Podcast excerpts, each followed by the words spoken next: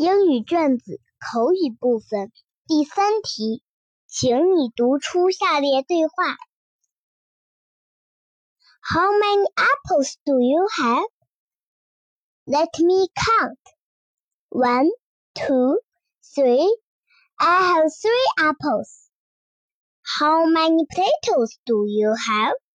I have four potatoes. How many stars can you see? I can see seven stars.